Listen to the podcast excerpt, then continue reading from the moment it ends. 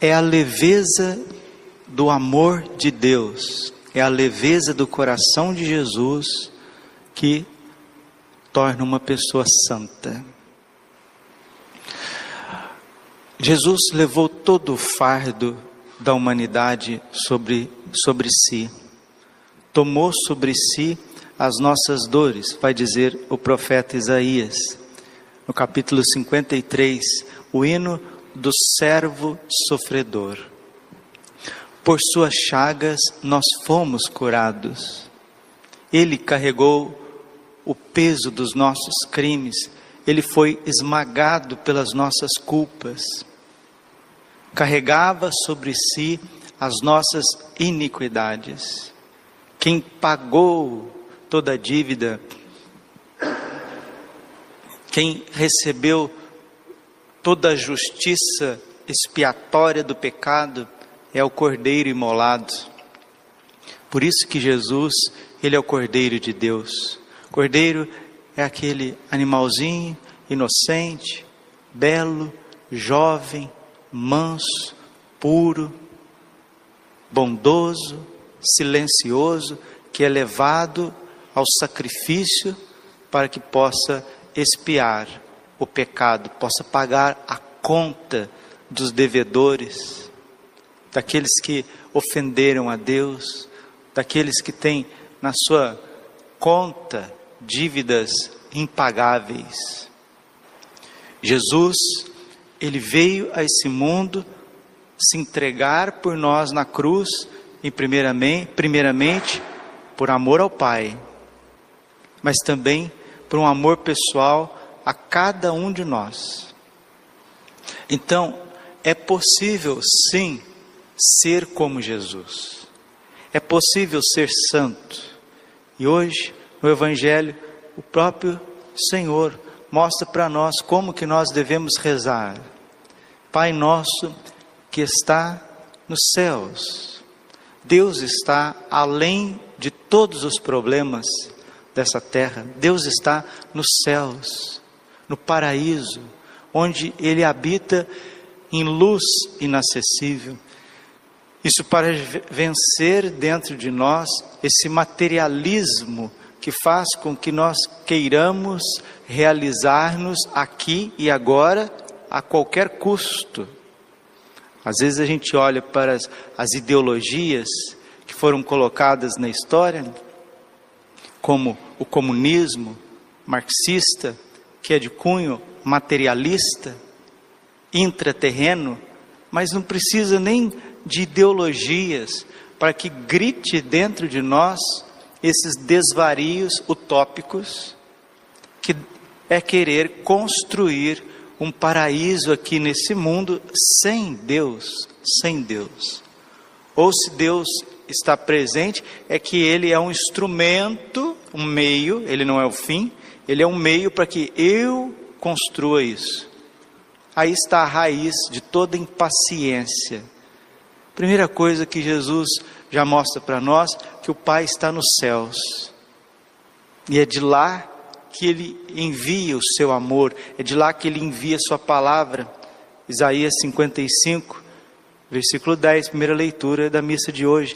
Assim como a chuva e a neve descem do céu e para lá não voltam mais, sem irrigar e fecundar a terra e fazê-la germinar, dar a semente para o plantio e para a alimentação, assim a palavra que sai de minha boca não voltará vazia, antes realizará tudo o que for de minha vontade e produzirá os efeitos que pretendi ao enviá-la.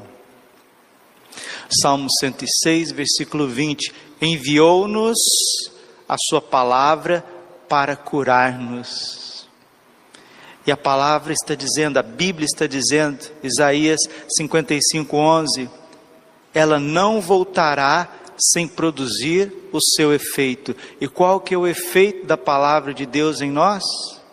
A santificação. Homens e mulheres novos, atitudes novas, decisões novas, iluminadas por Deus. E Jesus continua: santificado seja o vosso nome. Toda a santidade vem de Deus, toda a perfeição vem de Deus e nós precisamos reconhecer isso. Santo, Santo, Santo, Senhor Deus do universo, o céu e a terra estão cheios da vossa glória. Hosana no mais alto dos céus. Santificado seja o vosso nome. Venha a nós o vosso reino. O reino vem. Ele não é produzido por nós. Nós colaboramos, diz o catecismo da igreja no parágrafo 1042. Nós colaboramos com um novo céu e uma nova terra. Nós não somos protagonistas. Tenho falado isso nas homilias. Vocês estão aqui, as pessoas que ouvem a homilia, que graças a Deus está se espalhando por todos os cantos. Queremos oferecer esta Santa Missa pelas pessoas que ouvem a homilia diária que nos comentários pedem oração, abre seus corações, suas angústias. O salmo está dizendo, meus filhos, o Senhor liberta os justos de todas as angústias. Liberta. Então vamos confiar. Isaías 49, 23. Não fracassa a quem confia o seu coração a mim. Não fracassa aquele que a mim confia. Não fracassa. O Senhor alivia os nossos fardos, as nossas angústias. Tenho falado a respeito disso. Por que, que nós não damos uma vida mais qualitativa para Deus? Porque existe dentro de nós esse protagonismo do bem Lembre da essência do pecado original. Quando a serpente ofereceu para Eva o fruto proibido, a primeira palavra sedutora que saiu da boca da serpente não foi algo maligno, não foi uma maldade. Ela, a serpente, que é o diabo Satanás, não ofereceu para Eva, para o ser humano, algo mal. Disse assim: sereis conhecedores do bem. Sereis conhecedores do bem. A primeira tentação do ser humano não é fazer o mal, é fazer o bem sem Deus. Quando você quer fazer o bem sem Deus, ele se transforma em mal. O trabalho é um bem, sem Deus se torna um mal. O sexo é um bem, sem Deus se torna um mal. O estudo é um bem, sem Deus se torna um mal. Ser igreja, ser comunidade é um bem, sem Deus, sem obediência, se torna um mal. Ser padre é um bem, sem humildade, sem unção, se torna um mal. Saúde é um bem, sem Deus se torna um mal. Política é um bem, sem Deus se torna um mal. Família é um bem, sem Deus se torna um mal. Arrumar as coisas é um bem, sem Deus se torna um mal. Vaidade, opulência. Percebe? Isso grita dentro de nós. Nós queremos fazer o bem. Nós que estamos aqui, nós que somos igreja, somos batizados, estamos na quaresma, ninguém aqui quer o mal, não. Nós, todo mundo aqui quer o bem, mas um bem onde eu sou protagonista. Aí está a conversão, aí está a correção que Deus quer fazer em cada um de nós. Santificado seja o vosso nome, venha a nós o vosso reino, venha a nós. A graça é a força que Deus dá para a gente fazer o bem com o auxílio dele. Com o auxílio dele. João 15, 5. Sem mim nada podeis fazer. Romanos capítulo 8, versículo 26. Outro sim, o Espírito vem em auxílio à nossa fraqueza, porque não sabemos orar como convém. Quando o ser humano quer ser protagonista, ele acaba entrando num pacto com a serpente. O que, que é o, prota, o protestantismo? É o cristianismo sem Deus.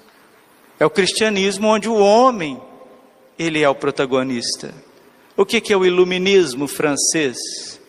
É o Estado que quer igualdade, liberdade, fraternidade, sem Deus, se torna um Estado totalitário, maçônico, opressor, totalitarista. O que, que é o marxismo? O que, que é a revolução comunista na Rússia? Ah, é onde nós vamos dar igualdade para todos os trabalhadores, nós vamos fazer aqui a nossa nação, e sai fazendo guerras, matando 200 milhões de pessoas. E agora nós estamos vivendo essa pandemia do coronavírus. E o coronavírus tem se tornado o navio quebra-gelo de um bem, tecnologia, é um bem, o 5G, o avanço da internet, facilitar as coisas, reduzir o tempo. É um bem, é um bem a tecnologia. Temos tudo na mão, no nosso smartphone. Então, essa tecnocracia chinesa que vem, que é um bem, é um bem sem Deus, vem tirando Deus do centro, vem tirando o próprio ser humano do centro, se tornando um globalismo, o dragão vermelho, que quer destruir tudo. Venha a nós o vosso reino, seja feita a vossa vontade, assim na terra como no céu. Qual que é a vontade de Deus? 1 Tessalonicenses, capítulo 4, versículo 3.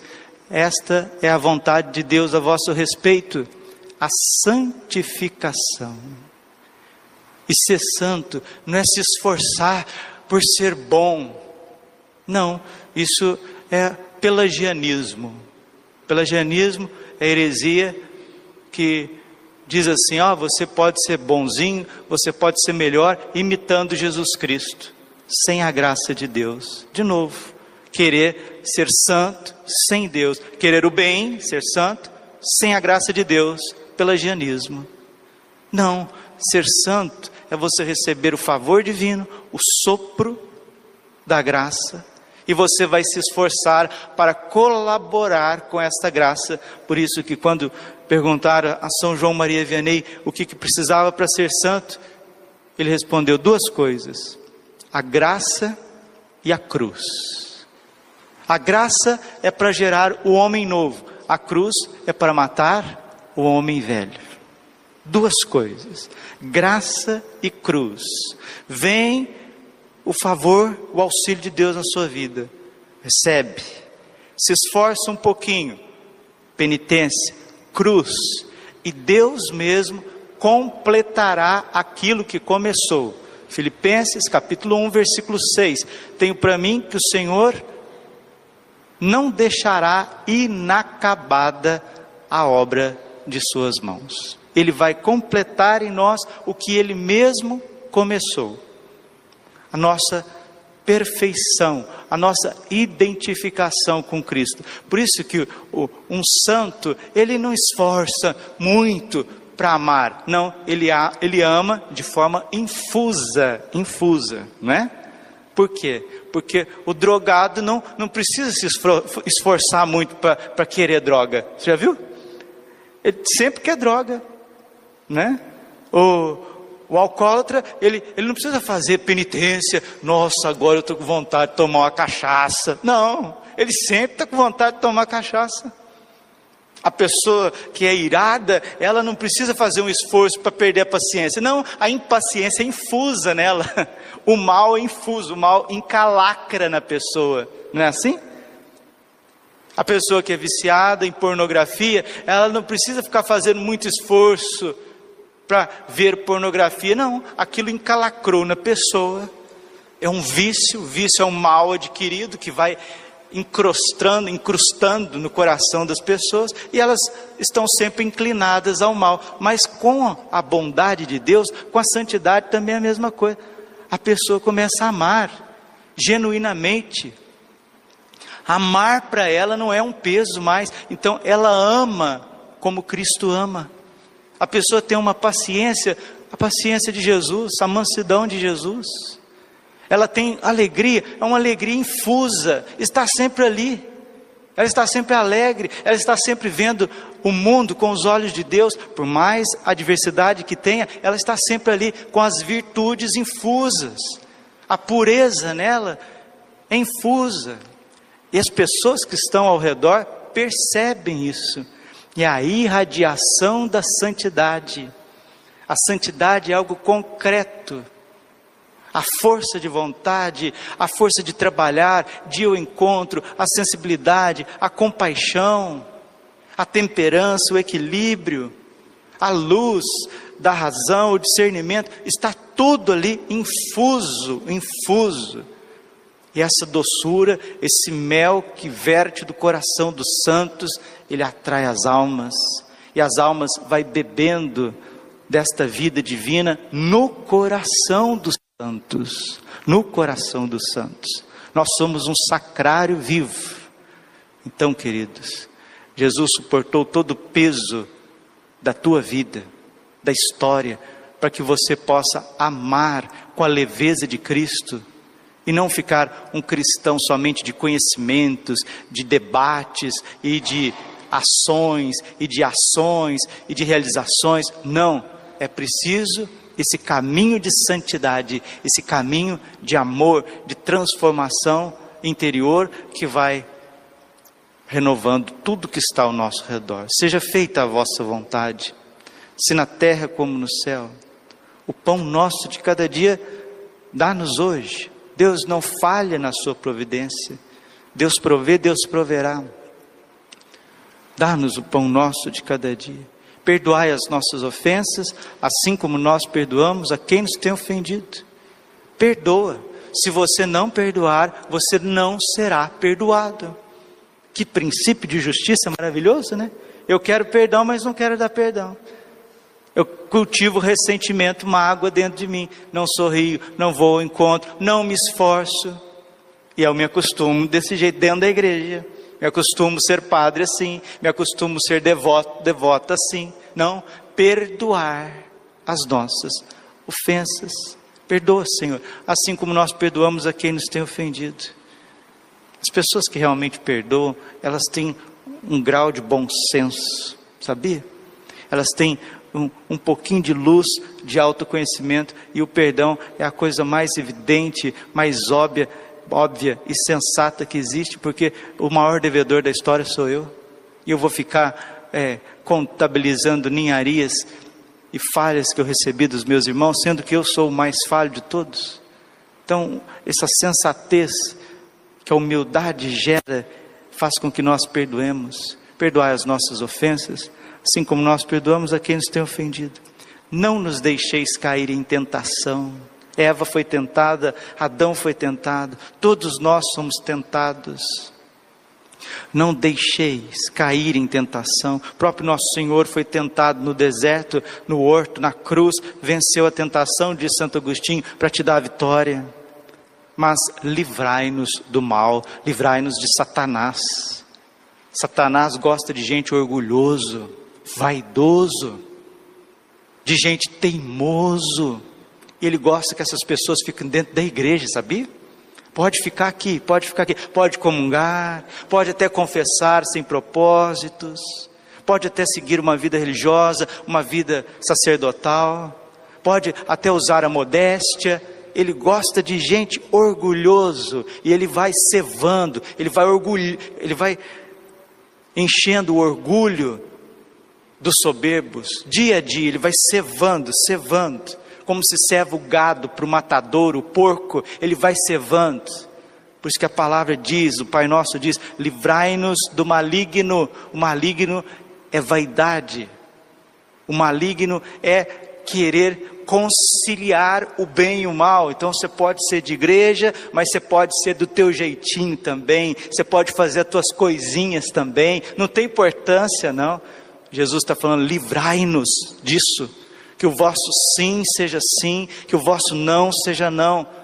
Mateus 5,37, o que passa disso não vem de Deus, não vem do alto, mas do maligno. Livrai-nos do mal, libera-nos a malo, livrai-nos do maligno, que quer conciliar o bem e o mal, sereis conhecedores do bem e do mal, quer colocar tudo no mesmo pacote e quer fazer o estandarte desse maniqueísmo a Santa Igreja Católica a Santa Igreja Católica, quer que a Igreja Católica seja luz e trevas ao mesmo tempo.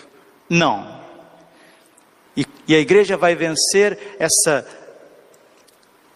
vida dupla que instalou, instalou no seu interior com o triunfo do coração imaculado de Maria. A igreja é Lumen Gentium, ela é luz das nações. Jesus é luz, de São João, 1 João 1,5. E nele não há treva alguma.